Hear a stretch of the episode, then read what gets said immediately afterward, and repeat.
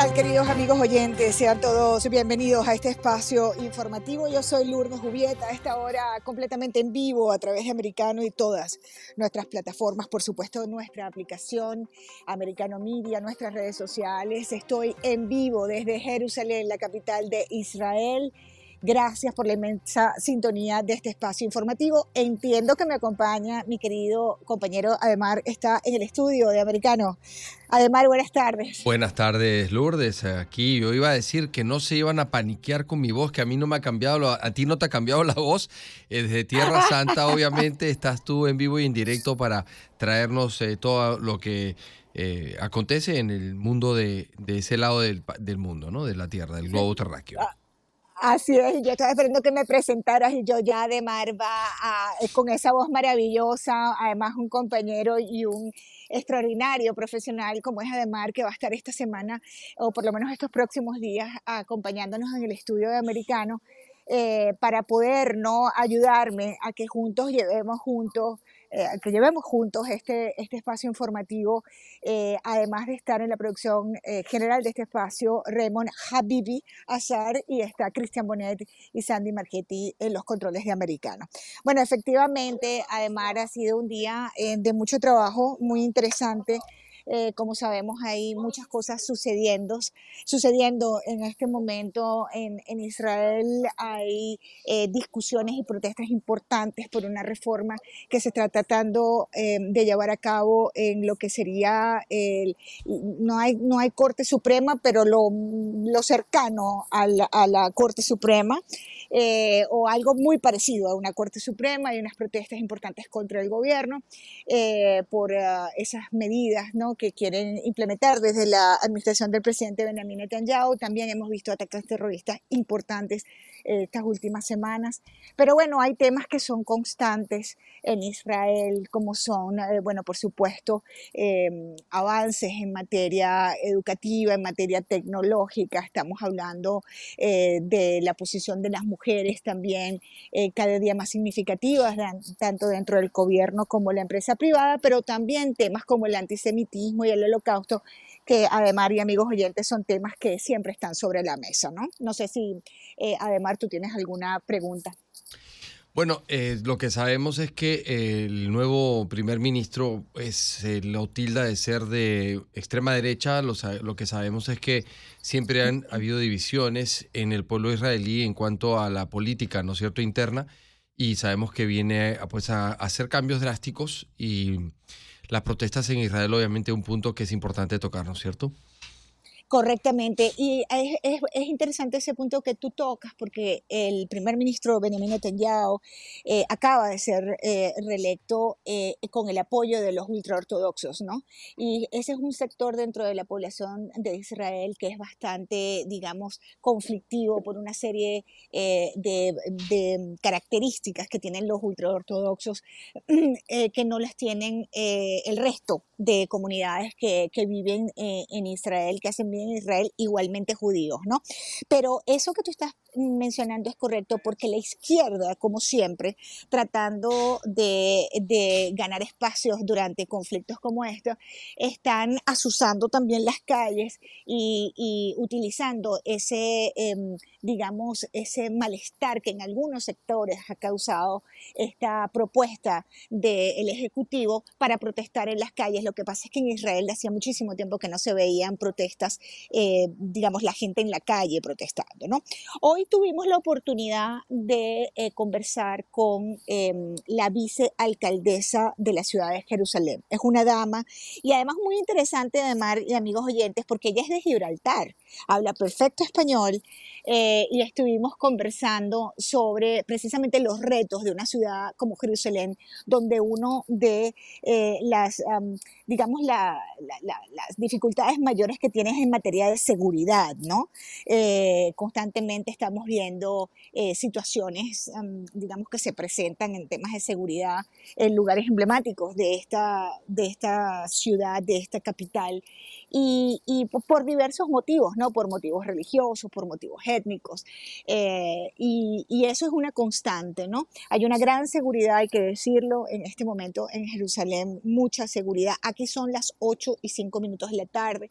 Eh, también conversamos hoy eh, con em, el director del eh, Museo del Holocausto, Jaed Bashan, que es el museo emblemático que recuerda pues lo que fue esta terrible tragedia 6 millones de judíos asesinados durante la Segunda Guerra Mundial.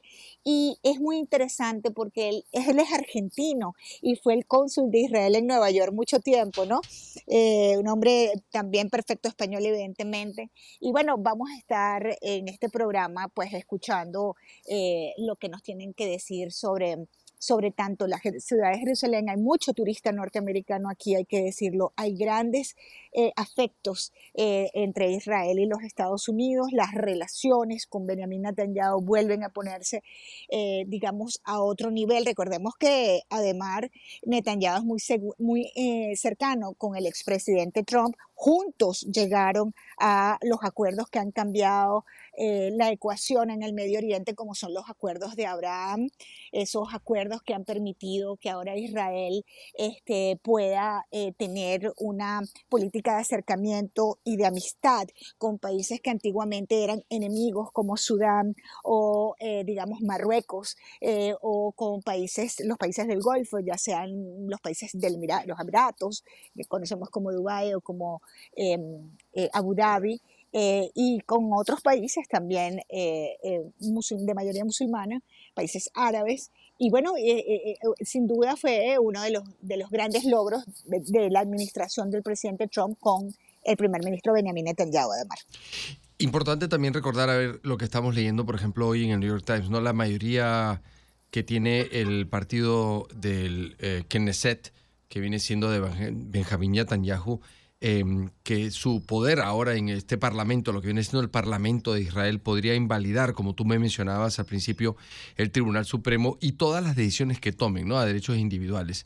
Y em, esto puede ser pues la igualdad de derechos de las minorías y el derecho del voto, es lo que reporta el New York Times. Ahora bien, es importante también mencionar que esto eh, está causando ciertas este, irregularidades en el país, ¿no? Como por ejemplo el desplome del shekel, que es la, moneda este, de, de Israel, pero obviamente eh, estas protestas se están dando, están dando a cabo en contra del gobierno eh, recién elegido y recién eh, que acaba de tomar el control en Israel, ¿no es así? Sí, bueno, el Neset es precisamente el parlamento, el, partido del presidente es el Likud, pero es, un partido, a ver, él está gobernando por alianzas, ¿no? Como se gobierna ahora, como tú bien sabes, en la mayoría de, lugares del mundo, que es que varias organizaciones políticas se ponen de acuerdo en cuotas de poder y pueden armar gobierno para poder eh, precisamente gobernar, ¿no? Eso fue lo que logró el, presidente, el primer ministro Benjamin Netanyahu con el apoyo de los ultraortodoxos. Y esto que estamos viendo es una medida de los ultraortodoxos. Le va a tocar a Benjamin Netanyahu, que es un gran político, además un político de carrera, este, el, brigar ¿no? con esos sectores más eh, ortodoxos que hacen parte de su gobierno, porque tienen que darle respuestas a la gente también. ¿ah? Eh, te debes a la gente. Y, te repito, las protestas en Israel por medidas, em, digamos, de política interna no son muy comunes. Y la izquierda, eh, eh, digamos, aprovechando, como te decía, y les decía a los oyentes americanos, aprovechando las circunstancias para tratar de lograr indulgencia con escapularios ajenos, ¿no? Entonces es una situación delicada dentro de la política interna de Israel y todo esto recordando que eso también sucede porque esta es la única democracia de esta área del mundo. Este es un país que no está rodeado de países que tengan gobiernos democráticos y eh, precisamente en democracia es que uno ve protestas, eh, partidos políticos, alianzas, etcétera, y eso es algo que no se puede decir en países vecinos como Siria, por ejemplo, ¿no? Entonces, bueno, una situación que está en pleno desarrollo eh, no sé si ya tenemos que ir al corte, pero quería contarle a los oyentes que al regreso va a estar con nosotros la vicealcaldesa, la vicealcaldesa de Jerusalén, esta dama nacida en Gibraltar, habla perfectamente español, van a disfrutar mucho esta conversación. Eh, el nombre de ella es Flor Hassan Naum y va a estar conversando, eh, por supuesto, en exclusiva para nosotros en americano, a propósito pues de algunos temas importantes que tienen mucho también que ver con el turismo. Estamos en cuaresma y es curioso ver en la ciudad vieja de Jerusalén eh, como habitualmente hay muchísimas, muchísimas personas en procesión, además, aquellos que observamos la religión cristiana, ¿no? Eh, y puedo decirte que no me he topado con muchos grupos eh, haciendo la procesión por la Vía Dolorosa, ese tipo de cosas, ¿no? Que uno viene en peregrinaje a Jerusalén, a Tierra Santa, eh, pues están bajo los números de, y, es curioso, ¿no? Ha afectado el turismo definitivamente. Sí, Por, la, por el tema de la seguridad de mar, sí, sí, e, eso es algo que está sucediendo en este momento. Sí, incluso estamos viendo en, en algunos reportes de unos medios de comunicación donde eh, la gente del país está incluso empezando a sacar su dinero y temiendo por la seguridad y las alianzas, como tú me mencionabas, de Israel con los países, otros países del mundo. Correcto. Al regreso escuchamos entonces, eh, vamos con la entrevista con la vicealcaldesa de Jerusalén. Ya volvemos.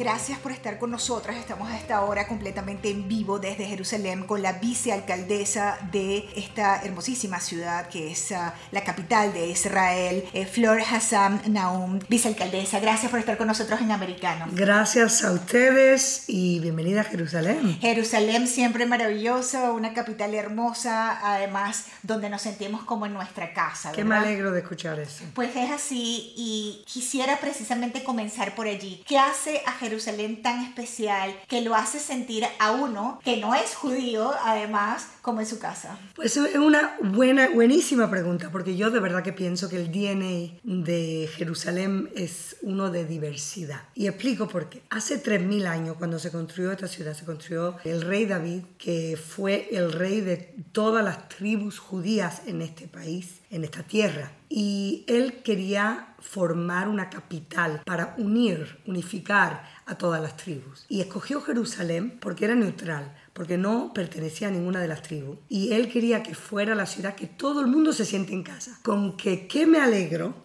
de escuchar que todo el mundo se siente en casa aquí, porque... Tres mil años después. Tres mil años después, nosotros trabajamos muy duro para que todo el mundo se sienta en casa aquí. Qué bien. Y cuando hablamos de trabajar duro en Jerusalén, puntualmente qué es lo más duro, cuáles son los grandes retos de, desde, desde una alcaldía, ¿no? digamos, desde su puesto también como vicealcaldesa para enfrentar. Pues los retos más grandes de Jerusalén, yo creo que la gente se sorprende, son más económicos que políticos, porque en Jerusalén tenemos las dos minorías más grandes del país, que son los ultraortodoxos y los árabes, que tienen una participación en el mundo de trabajo baja. Y cuando analizamos por qué, vemos que el, sistema educativo que han tenido los dos por razones diferentes no es bastante bueno para integración. Entonces nosotros trabajamos muy duro en la municipalidad para crear programas de integración, de educación, de enriquecimiento de, de, los skills que puedan tener para integrarse en el trabajo y para que todo el mundo tenga la igualdad de oportunidades. Aquí todo el mundo tiene la igualdad de derechos. Ahora estamos trabajando que tengan la igualdad de oportunidades. Eh, hubo un cambio muy interesante en los últimos ah, tiempos en Israel que yo creo que, que, nos llevan a un antes y a un después y me refiero a los acuerdos de Abraham. Sí. Antiguamente era impensable tener acuerdos con países como Sudán que tradicionalmente había sido una guarida de terroristas, de grandes terroristas. Igualmente con países como em, los países del Golfo, hablemos de los Emiratos, hablemos de Bahrein, hablemos quizás en el futuro Qatar, pero también de otros países como Marruecos. Eh, ¿Cómo ha cambiado la vida en Israel tras los acuerdos de Abraham? Pues mira, ha cambiado de de manera geopolítica ha cambiado todo, de manera que nosotros siempre nos sentíamos muy aislados en esta región, no solo porque han habido unas cuantas guerras de todos los países árabes que, que son vecinos nuestros contra nosotros, pero que nunca nos han aceptado como partner regional. Y ahora estamos en un mundo que no solo que nos aceptan, somos parte de una región que podemos también eh, mirar a los retos regionales como agua, como seguridad de nutrición, juntos. Y eso es algo único que nunca hubiéramos pensado. Mencionaste Sudán, increíble, porque ahí era toda la trayectoria del terrorismo Total. venía de Sudán. Total, total. Eh, los golpes eran menos... Donde men- se resguardaban muchos terroristas. Exactamente. Y ahora estamos en un, en un mundo diferente y también vemos parte de África musulmán, como Chad, estuvieron aquí hace dos o tres semanas, también eh, con acuerdos, mirando hacia acuerdos, con que estamos en un mundo diferente. Yo creo que eh, esa esperanza tiene que dar esperanza a todo el mundo. Hay una referencia eh, en Medio Oriente que hay que una referencia que es una gran diferencia en Medio Oriente con respecto a socialmente hablando que es la mujer. La situación de la mujer en Israel es muy diferente a los vecinos, ¿no? Empezando porque Israel viene siendo, a mi entender, la única democracia eh, en la región Sí. y donde ese sistema te garantiza una serie de eh, participaciones y de derechos y de obligaciones también, lógicamente, que en los países vecinos o un poquito más allá no las tienen. Y quisiera que habláramos un poco sobre ese rol de la mujer en la Sí. sociedad israelí, que es distinta, ¿no? Sí, eh, sí y no. Voy a decir que la verdad que para mí la sorpresa más grande cuando yo llegué a los Emiratos, eh, la primera vez yo formé dos organizaciones. Una de ellas eh, es un Consejo de Negocios Israel-Emiratos y la segunda es un Consejo de Mujeres del Golfo Israel. Y yo la verdad que cuando llegué a los Emiratos pensaba que la mujer tenía menos derechos y descubrí que me había equivocado. Que las mujeres en el Golfo, no estoy hablando de toda la región, eh, está bastante empoderada, tiene buenos trabajos. En el mundo político hay, bueno, no es democracia, pero de todas maneras, 40% de las mujeres son ministras, que es mucho mejor que lo que tenemos aquí. Aquí es diferente, pero aquí la mujer siempre ha sido parte de construir este país. Eh, aquí nunca hubo el lujo de la mujer estar en casa y no trabajar. Aquí cuando este país se creó en el 48 y los hombres tenían que prepararse para la guerra, eran las mujeres que estaban en los campos. Pero tuvieron eh, además una primer ministra como Golda Meir. una de las primeras en el mundo, eh, primer Mujeres. ministro mujeres, fue. Golda Meir.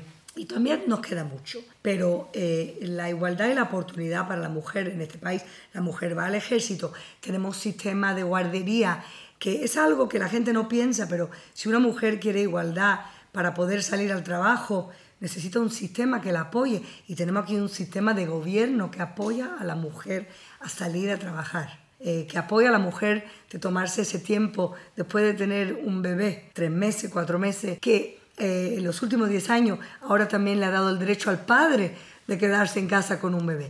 Quiere decir que tenemos un sistema eh, de igualdad, de derechos, de oportunidades bastante avanzado para la mujer, pero bueno, yo siempre pienso que se puede hacer eh, mucho más. Estamos conversando con Flor Hassan Naum, ella es la vicealcaldesa de la ciudad de Jerusalén, completamente en vivo a esta hora desde Israel, amigos oyentes para americano. Alcaldesa, en Estados Unidos eh, muchos soñarían con venir a Israel, ¿no? No solamente a conocer las maravillas de este país eh, desde el punto de vista histórico, sino también a estudiar. Y no sé si eh, existe alguna posibilidad para nuestros oyentes que dicen, a mí me gustaría mandar a mi, a mi hijo o a mi hija a estudiar a Jerusalén, a la escuela, a la Universidad Hebrea, por ejemplo. ¿Qué posibilidades hay de eso? Hay muchas posibilidades. En la Universidad Hebrea tienen un- unos cursos de verano buenísimos que enseñan también historia, arqueología, idioma, lo que quieran aprender. Yo antes de emigrar aquí hice uno de esos cursos y lo pasé bomba, aparte de todo lo que aprendí. Y también hay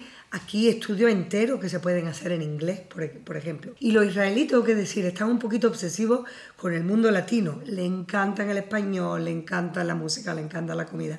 Aquí tenemos un festival eh, latino eh, una vez al año vienen todos los embajadores de todos los países latinos, eh, también de los Estados Unidos. Y hay, aquí hay mucho, de verdad, mucho amor y mucha admiración para la cultura latina, que sí que los van a recibir con, con los brazos abiertos. Toda esa información la podemos encontrar, me imagino que en los portales de estas universidades. ¿O hay alguno Sí. del gobierno que nos pudiera decir para información? Eh, para aprender estos cursos de verano, eh, la Universidad Hebrea Rothberg School of eh, eh, Overseas Students eh, tiene toda la información. Siempre hay muchos latinos en estos cursos. También hay muchos cursos, claro, para los niños de familia judía que tienen masá y otros programas así de conocer a vuestra patria y hay mucho así. Eh, aquí el que quiera buscar y que quiera encontrar siempre hay muchas oportunidades. Vicealcaldesa, una pregunta adicional que quería eh, este, hacerle. Hemos tenido en las últimas semanas unos problemas de seguridad importantes en Jerusalén. ¿Cómo ha afectado eso eh, a la ciudad, digo, en materia de turismo, en, en, materia del día a día de vida, estos, estos ataques terroristas en, en espacios en Jerusalén? Ha sido muy trágico y la verdad que nosotros aquí si, si, han habido estos ataques terroristas, imagínate los ataques que hemos prevenido, los ataques que no han llegado. Pero claro, para esa familia, 14 personas, muy trágico lo que ha ocurrido. Parte en Jerusalén, parte afuera de Jerusalén. Y yo digo que en general, cuando vemos Jerusalén como capital de Israel, en términos de capitales del mundo, la verdad que tenemos unos números de seguridad bastante buenos en general. Si los, si los ataques terroristas siguen, entonces sí afecta al turismo. Si ocurre así de uno o dos, eh, menos. La gente sigue viniendo, porque la gente que viene aquí, si son los peregrinos cristianos, vienen con, de verdad que con, con muchas ganas, con mucha pasión, eh, con mucha ideología de venir a visitar eh, a Jerusalén. Es difícil manejar la seguridad de una ciudad como Jerusalén, me imagino. Siempre es difícil, pero tenemos mucha seguridad, tenemos cámaras en todos los rincones de, este, de esta ciudad. Y como dije, lo que vemos que ocurrió, hay mucho que todos los días estamos previniendo. Vicealcaldesa, finalmente un mensaje para la audiencia hispana los Estados Unidos a través de Americano, no sé, una invitación a venir a Israel. Siempre nos encantaría que viniera todo el mundo a visitar a Israel, primero para, eh, para ver la belleza de esta ciudad, Jerusalén, pero también el resto de Israel, y también para ver que el día de aquí no es lo que se ve en las noticias. Eh, hay coexistencia, hay una vida en común entre los judíos y los árabes y yo creo que cuando se ve, entonces se piensa diferente de lo que es esta región y este país. Con el desarrollo viene la paz, le he escuchado decir. Yo soy de verdad que creo en eso y por eso lo que yo hago en el día a día es ver cómo podemos eh, traer más oportunidades económico, desarrollo económico a toda la minoría y a todos los residentes de Jerusalén. Vicealcaldesa Flor Hassan, gracias por acompañarme en Americano, esta entrevista inclusiva. Queridos amigos oyentes, hacemos una breve pausa, regresamos con muchísimo más al regreso de esta pausa. Y cuando son las 1 y 30 de la tarde, hora de Miami, Nueva York, costa del este Estados Unidos, en Jerusalén, en Israel, son las 8 y 30, desde donde está Lourdes Ubieta con nosotros en vivo e indirecto, eh, reportando una misión especial o asignación especial, si quieren así llamarlo. Interesantísima la conversación que tuvo con la vicealcaldesa eh, Flor Hassan Naum, con su acento andaluz y hablando sobre los beneficios y los atractivos de esa ciudad eh, preciosa que es en Tierra Santa, Jerusalén, donde, como decía ella, las dos minorías más grandes pues tienen un, eh, un desequilibrio, por así decirlo, de educación y de empleo. Y bueno, Lourdes obviamente está con nosotros. Lourdes.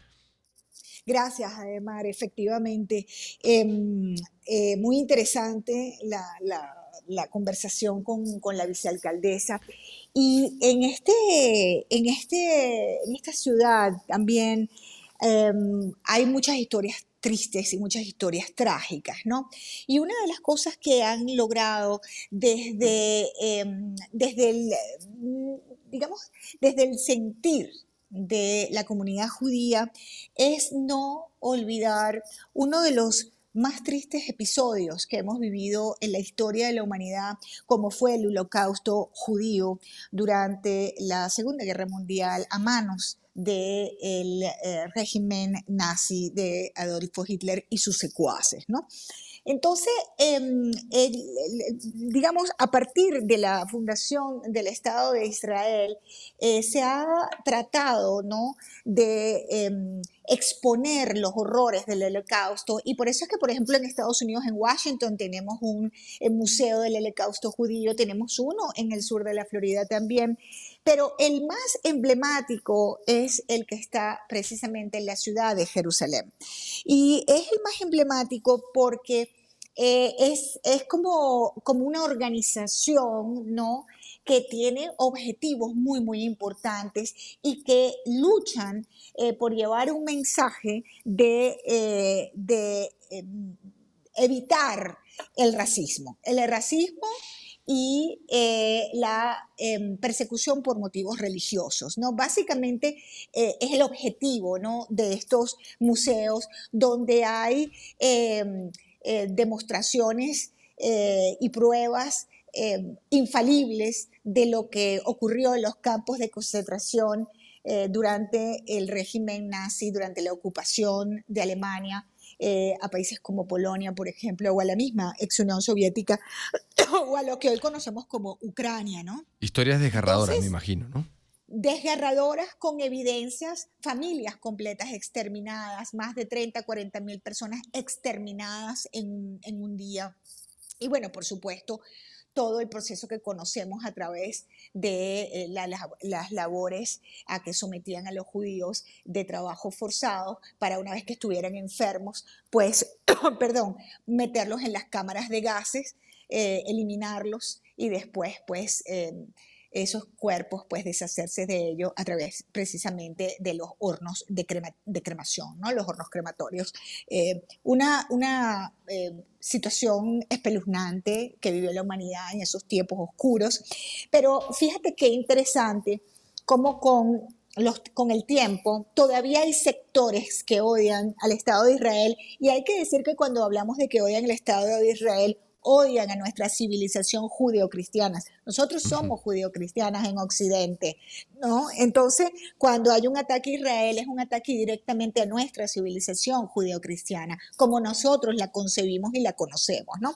Entonces, dicho esto, es muy interesante cómo ese acuerdo alcanzado entre el gobierno del presidente eh, Trump y la administración de Benjamin Netanyahu, eh, los llamados acuerdos de Abraham, se han logrado cosas muy, muy interesantes. Entre ellos, imagínate que eh, países que aún hoy, como Irán, niegan el holocausto, dicen que eso no existió, que eso es un montaje de los judíos, bueno, ahora países como los Emiratos Árabes van a estar enseñando en las escuelas lo que fue el, el, holocausto. Y eso es una primicia en el mundo árabe. Eso nunca ha existido. Y es precisamente los Emiratos Árabes Unidos los que van a estar enseñando la historia del genocidio para tratar también de eliminar de una vez esta pelea y esta lucha y estas diferencias con el pueblo árabe. Y eso se logra gracias a Trump.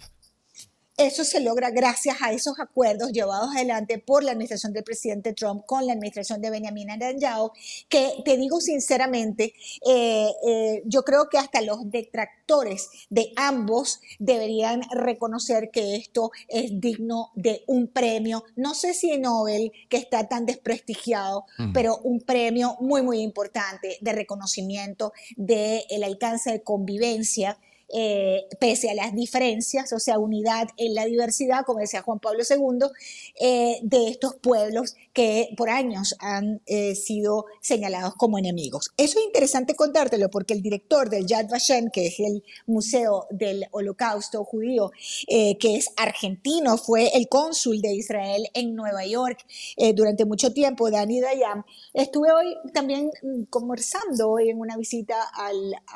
um, al museo y estuvimos hablando sobre el objetivo del museo en la lucha contra el antisemitismo que lo tenemos clavado en las universidades en los Estados Unidos. En este momento es uno de los momentos más delicados de antisemitismo en el mundo, pero curiosamente en los Estados Unidos. Tengo allí un sonido que quería compartir con los oyentes además. Escuchemos. Sí, hay eh, lamentablemente el eh, antisemitismo está resurgiendo. Yo te voy a decir la verdad, cuando yo llegué a Nueva York en en el verano del 2016 para servir allí como cónsul general de Israel. Yo creía que el antisemitismo va a estar en un lugar bajo en mi agenda. Pero durante mis años en Nueva York, que asesinaron, no atacaron, agredieron mucho más, pero asesinaron 15 judíos en ataques antisemitas en Nueva York. Yo llegué a la sinagoga en Pittsburgh, Pensilvania, que era parte de mi jurisdicción, cuando los cadáveres de 11 judíos asesinados eh, durante los rezos del sábado de la mañana todavía estaban en el suelo de la del piso de la sinagoga. Y después hubo en California, en New Jersey, en Nueva York. Eh, y lo que vemos es eh, lamentablemente una sinergia entre el antisemitismo de extrema derecha y de extrema izquierda. El antisemitismo neonazi, por un lado, y el antisemitismo que se disfraza de antisionismo del otro lado. Y y, cooperan en, ese odio a los judíos, al, Estado de Israel, al Estado judío, etc. Y por eso yo hay una cosa que es imprescindible para mí decirle a todos los líderes del mundo que llegan acá de Yad hoy esta mañana llegó, estaba acá el primer ministro de Eslovaquia, eh, y se los digo a todos, eh, no estamos en Europa de los años 30, no estamos en Alemania de los 1930, estamos lejos, gracias a Dios. Pero la diferencia entre nosotros, nuestra generación y la generación aquella, es que nosotros tenemos experiencia. Nosotros sabemos que puede pasar. Ellos quizá no creían que puede pasar. Nosotros sabemos que si pasó una vez puede pasar otra vez. Por lo tanto, el deber, sobre todo de líderes, pero también de periodistas, es confrontar el antisemitismo, el racismo, eh, en el primer momento en el que se lo ve. Después, si se espera, ya puede llegar a dimensiones que ya son monstruosas. Y digo todo tipo de racismo, pero, eh, eh, pero digo también antisemitismo porque empíricamente, estadísticamente, el antisemitismo es la forma más letal del racismo. Eh, otras formas, son todas formas de racismo, es por supuesto repugnante, pero empíricamente el antisemitismo no solo en el holocausto, a lo largo de la historia, eh, mató muchos más seres humanos que cualquier otra forma de odio racial. Muy dramático. Ese es Dani Dayan, el ex cónsul de Israel en Nueva York y actual director del Yad Vashem, un museo impresionante que hay en Israel, con evidencias eh, tristísimas del holocausto. ¿Sabes que hay algo importante cuando uno habla de 6 millones de judíos, además, y amigos oyentes de Americano y de Radio Libre 790M? No tomamos en cuenta, además, qué curioso, que de esos 6 millones, más de 1.300.000 fueron niños. niños, niños asesinados por antisemitas, por racistas, eh, como fueron eh, eh, el Tercer Reich y pues, evidentemente esa, em, ese régimen criminal, asesino nazi de la Segunda Guerra Mundial. Y resulta muy triste que en esta etapa de la humanidad, en el año 2023, todavía estemos viendo esto y que haya un crecimiento de antisemitismo en los Estados Unidos. Eso es sumamente preocupante. Y nosotros como hispanos, obviamente, nos sentimos muy identificados con eso porque existe definitivamente racismo y quizás siempre lo tristemente existirá, pero por razones eh, ideológicas o religiosas o de color de piel o lo que fuera, es inaceptable. Y como mencionabas tú al principio, somos hermanos en la eh, judeo-cristianos. Y interesante lo que decías tú al principio, ¿no? De que el holocausto eh, es una cosa que el, cónsul, ex cónsul de, de, perdón, de Israel en, Nueva York mencionaba esto de, las, eh, de, los ah, que fallecieron ahí en, Pittsburgh porque era parte de jurisdicción, parte el Shoah, como le dicen en hebreo, que significa catástrofe. Correcto. Bueno, yo me tengo que despedir. Eh, mañana vamos a venir con nuevas entrevistas especiales para Americano. Agradezco muchísimo, además, que me acompañes en el programa. Me encanta estar acompañada contigo y un gran saludo a toda la audiencia. Seguimos conectados, por supuesto, en Americano Media. Gracias, Ademar. Placer es mío. Pausa, regresamos después de estos comerciales. Lourdes en Americano le saluda a Ademar Montañe, ocupando la silla con mucho mérito, pero sin eh, poder en realidad llenar esos zapatos tan grandes que son los de Lourdes, que eh, estimo y admiro bastante. Está en asignación especial en Israel y ah, hemos tenido conversaciones con la vicealcaldesa de, ese, de esa ciudad en Jerusalén, en Israel, y también con el director del Museo del Holocausto en eh, Israel. Y mientras tanto les vamos a estar dando un adelanto de las noticias que estamos trabajando para este noticiero el día de hoy a las 6 de la tarde. Así que sin más, empezamos con eh, la primera, que es las encuestas eh, últimas sobre Trump y DeSantis, habiendo acabado recientemente el CIPAC, ¿no? la Conferencia de Acción Política en Washington, D.C. Eh, conservadora. Mientras que el presidente Trump lidera las encuestas nacionales para las primarias del Partido Republicano, el gobernador de Florida, Ron DeSantis, aunque no es candidato todavía, lidera varios estados importantes que son un factor más determinante. En las encuestas de primarias más recientes, DeSantis lidera en cinco, serían Alabama, California, Michigan, Pensilvania y Carolina del Norte. También lidera en Kansas, Maryland y Missouri. Eh, ahí le gana en un cara a cara a Trump Y en New Hampshire, los sondeos de febrero indican que DeSantis va en cabeza para pasar a Trump la semana siguiente. Las encuestas, que son del 19 al 23 de enero, sugieren que DeSantis ganaría unas primarias con 12 puntos porcentuales de ventaja sobre el expresidente, pero unos días más tarde, Trump se impuso por 11 puntos porcentuales. Así que ahí tienen ustedes esa información. En otra orden de cosas, en residentes del Doral se están organizando para protestar contra la continuidad de la operación de la planta de desechos Covanta. Los malos olores, olores, perdón, el incendio descontrolado que duró días han colmado la paciencia de muchos residentes quienes organizan una protesta el día de mañana frente a la planta de desechos. Un avión de Southwest Airlines que iba a Florida desde Cuba se vio obligado a regresar el domingo tras chocar con varios pájaros, lo que provocó un incendio en uno de los motores y llenó la cabina de humo, informó la aerolínea. No se reportaron heridos ni lesiones. El vuelo 2923 despegó el domingo por la tarde del Aeropuerto Internacional José Martí en La Habana con rumbo al Aeropuerto Internacional de Fort Lauderdale, Hollywood. El avión experimentó el impacto de estas aves en la nariz y un motor, informó la empresa. La Casa Blanca y el Congreso están trabajando para reducir el riesgo para la seguridad nacional de varias aplicaciones chinas de redes sociales, más allá del reciente objetivo de alto perfil de Washington, TikTok, dijo la secretaria de Comercio Gina Raimondo.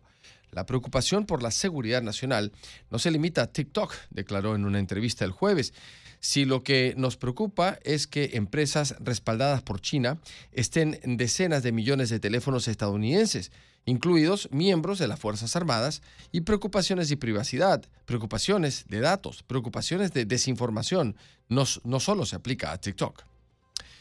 La Casa Blanca también informó que el presidente Joe Biden fue sometido a una operación para extirpar un carcinoma de células basales, una forma común de cáncer. Médicos extirparon al presidente de Estados Unidos, Joe Biden, una pequeña lesión en la piel que resultó ser cancerosa. El doctor del mandatario, Kevin O'Connor, afirmó el viernes que se trata de un carcinoma vasocelular extirpado con éxito, que no tiende a extenderse ni a causar metástasis, por lo que no se requiere más tratamiento. El lugar de la biopsia, en la región del tórax, ha cicatrizado muy bien, y el presidente seguirá bajo vigilancia dermatológica, según detalló un informe difundido el viernes. El carcinoma de células basales es diferente a otros cánceres de piel más graves, como el melanoma o el carcinoma de células escamosas. Se lo extirparon durante un chequeo médico anual el 16 de febrero, después del cual Biden fue declarado sano, vigoroso y apto para ejercer sus funciones. La Sociedad Americana contra el Cáncer lo agrupa con el cáncer de células escamosas. Es otro tipo de cáncer fácil de tratar. Unos 3,3 millones de estadounidenses contraen alguno de estos dos tipos de cáncer cada año y se estima que la mayoría de los casos son carcinoma vasocelular según la organización.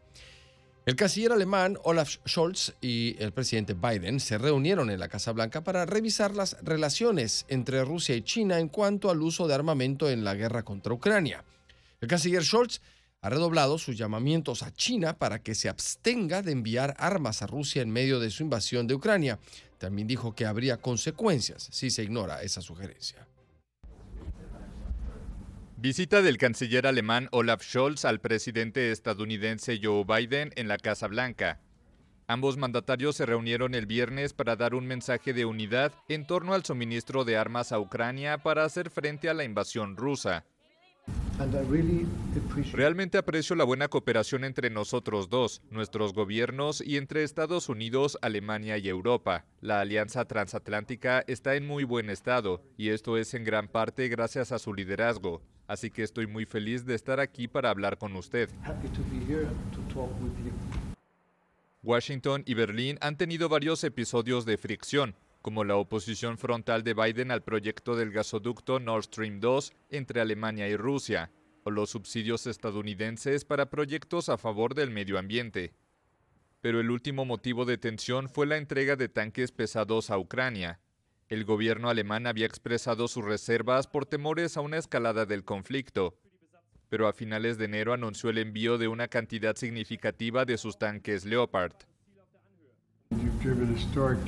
Usted ha conducido cambios históricos en su país al incrementar el gasto en defensa, diversificando las fuentes energéticas lejos de Rusia. Sé que no ha sido fácil, ha sido muy difícil para usted. Juntos hemos trabajado paso a paso para suministrar sistemas críticos de seguridad a Ucrania. Hemos hecho todo paso a paso, municiones, artillería, tanques armados, sistemas de defensa aérea. Hemos estado juntos en todo esto. Estados Unidos también ha prometido blindados pesados. La Casa Blanca admitió que dio luz verde para acabar con las dudas alemanas, algo negado por Berlín, que asegura que las negociaciones consistieron en construir un enfoque común sin que Alemania forzara a Estados Unidos a tomar la decisión. Los dos mandatarios se reúnen al tiempo que la guerra se dirige a una próxima fase difícil que incluye nuevas preocupaciones por una determinación política moderada respecto a mantener la ayuda militar de miles de millones de dólares para Kiev. Este es un año muy, muy importante debido a la peligrosa amenaza para la paz que proviene de la invasión de Rusia a Ucrania dijo Scholz. Mientras tanto, muchos estadounidenses aquí están preocupados por la cantidad de millones de miles de millones de dólares que están enviándose de nuestros impuestos los contribuyentes al país ucraniano y más que al país ucraniano a el presidente Volodymyr Zelensky, una, figura este, oscura, por así decirlo. Tras las últimas declaraciones de autoridades del FBI, la OMS, Organización Mundial de la Salud, ha pedido colaboración a Estados Unidos para que comparta los datos que manejan para saber de dónde se originó el virus. Uh, la Organización Mundial de la Salud dijo el viernes que pidió a Estados Unidos y al resto de los países compartir la información que tengan sobre el origen del COVID. Quiero dejar muy claro que la OMS no ha abandonado ningún plan para identificar los orígenes de la pandemia de COVID-19, contrariamente a informes recientes de medios y comentarios de políticos. El director del FBI, Christopher Gray dijo esta semana en una entrevista que el origen del COVID-19 se debe probablemente a un incidente en un laboratorio en Wuhan, dos días después de que el Departamento de Energía ofreciera una tesis similar.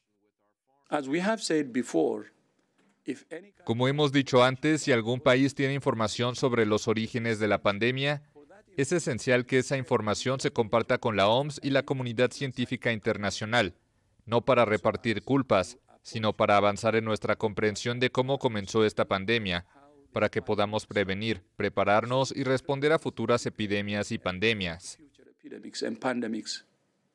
La organización ha solicitado información a altos responsables de la representación estadounidense ante Naciones Unidas en Ginebra, además de al propio departamento.